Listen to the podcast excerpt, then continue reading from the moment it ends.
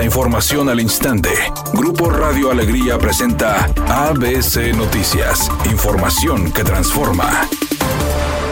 Durante el primer día de este 2024, más de 5.000 regiomontanos acudieron a realizar su pago del impuesto predial en las instalaciones del Palacio Municipal de Monterrey. De acuerdo al Departamento de Comunicación Social del municipio, este primero de enero, el monto recaudado fue de 12.779.710 pesos, tanto físicamente como en línea. Se informó que todo enero y hasta el próximo 5 de febrero se estará otorgando un 20% de descuento y adicionalmente se tendrá descuento del 10% hasta el 5 de marzo y un 5 5% del 6 al 31 de marzo. Otro de los beneficios que estará ofreciendo el municipio es que si pagas en línea a través del portal www.monterrey.gov, habrá un 2% adicional al descuento de cada mes. Los ciudadanos también pueden tramitar las tarifas preferenciales o subsidios que tiene el municipio para mujeres solteras, adultos mayores y pensionados.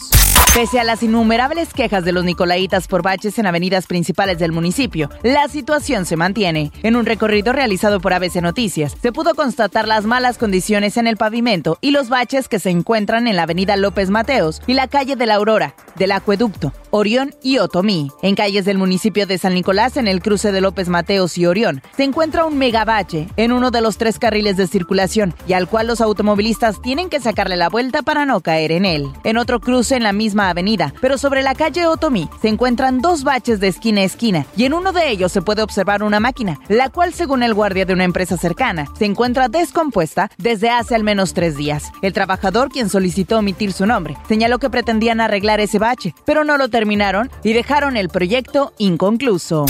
ABC Deportes informa, la futbolista Jenny Hermoso, campeona del mundo, ha afirmado, tras declarar ante el juez de la Audiencia Nacional que investiga el expediente de la Real Federación Española de Fútbol, Luis Rubiales, por una presunta agresión sexual y coacciones, y que ya todo queda en manos de la justicia y que se siente fuerte. La jugadora acudió a la Audiencia Nacional para declarar ante el magistrado que investiga a Rubiales, inhabilitado por la FIFA por un delito de agresión sexual y otro por coacciones por lo sucedido tras la victoria en el Mundial de la Selección Española el pasado 20 de agosto, donde le dio un beso en la boca y luego presuntamente él y su entorno la presionaron.